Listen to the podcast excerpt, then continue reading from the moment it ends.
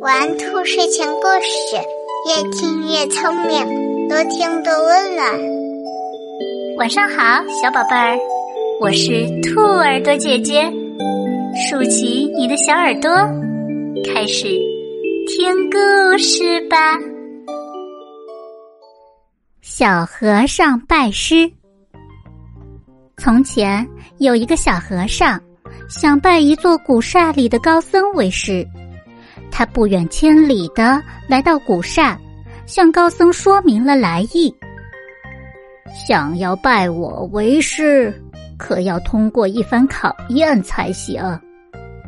高僧对小和尚说：“我这里有一大一小两个木桶，大木桶能装五升水，小木桶能装三升水。”你能用这两个木桶打来一升水吗？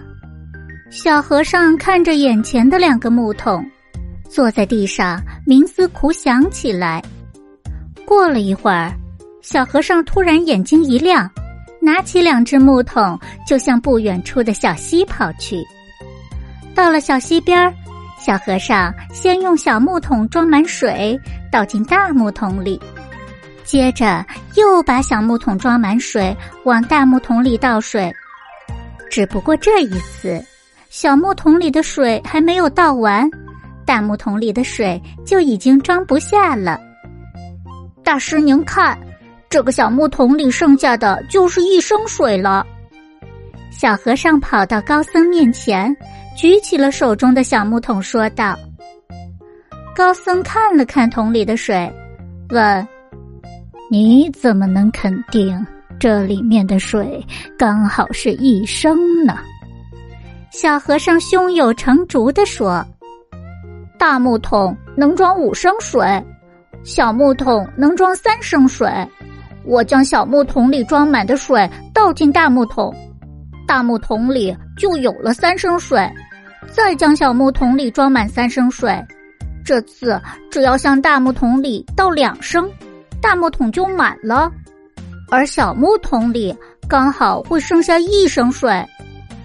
高僧点了点头，说：“很好，那么你再用这两个木桶去打四升水来吧。”小和尚这次想都没想，就提着小木桶里的一升水走到了溪边儿，他将大木桶里的水全都倒掉。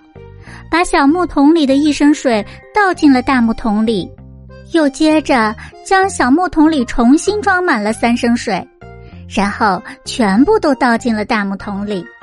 这样加上之前倒进去的一升水，刚好就是四升水了。当小和尚抱着大木桶再次来到高僧面前的时候，高僧欣慰的笑了，他对小和尚说。孩子，你已经通过了我的考验，正式成为我的徒弟了。由于聪明的小和尚善于思考，最终通过了老和尚的考验。